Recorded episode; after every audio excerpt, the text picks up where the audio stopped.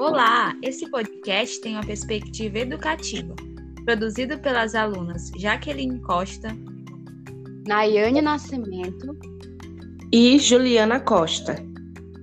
Nós somos do curso de Pedagogia da Universidade Federal do Pará. Queremos aqui falar um pouco sobre as dificuldades do ensino remoto.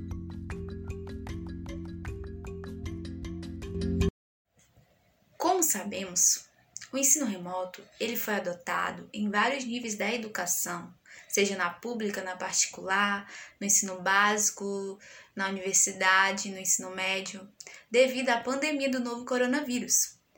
E esse método adotado, ele evidenciou vários problemas. E um desses problemas é o relacionado à estrutura, que tem a ver com a dificuldade de acesso a computadores e também o acesso limitado à conexão com a internet e ainda a falta de um lugar adequado para estudar em casa, que muitas vezes nem todos os alunos vão ter esse espaço, nem mesmo às vezes os professores vão ter esse espaço. O segundo ponto que pode ser considerado um problema é a relação família-escola, onde mostra que existe dificuldade de professores entrarem em contato com os pais de alunos e fala sobre esgotamento emocional. O terceiro ponto cita os problemas sociais, que aponta a falta de merenda, a evasão escolar e maior exposição à violência. O quarto ponto é referente ao conteúdo, onde nos mostra professores que não foram preparados para ministrar aulas online e dificuldade em adaptar os conteúdos.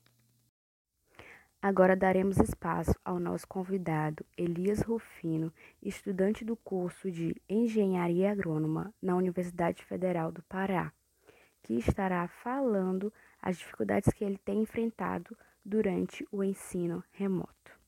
A dificuldade que eu encontrei na, no ensino remoto foi me adaptar, por conta que eu não tinha experiência e essa forma de ensino foi me apresentada muito rápido por conta da pandemia do coronavírus que eu no começo aqui em casa não tinha internet, então tive que procurar meio de ter para não perder as aulas, mas minha dificuldade que mais me prejudica é um lugar adequado em casa para estudar, então eu não consigo me concentrar e ter foco nas aulas.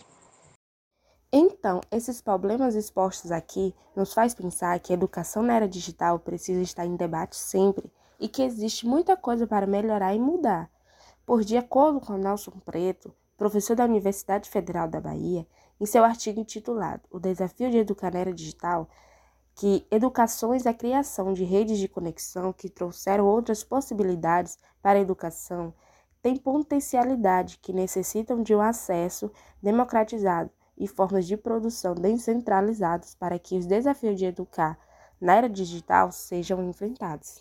Então, essas foram as nossas conclusões sobre as dificuldades do ensino remoto. Espero que vocês gostem. Obrigada pela atenção.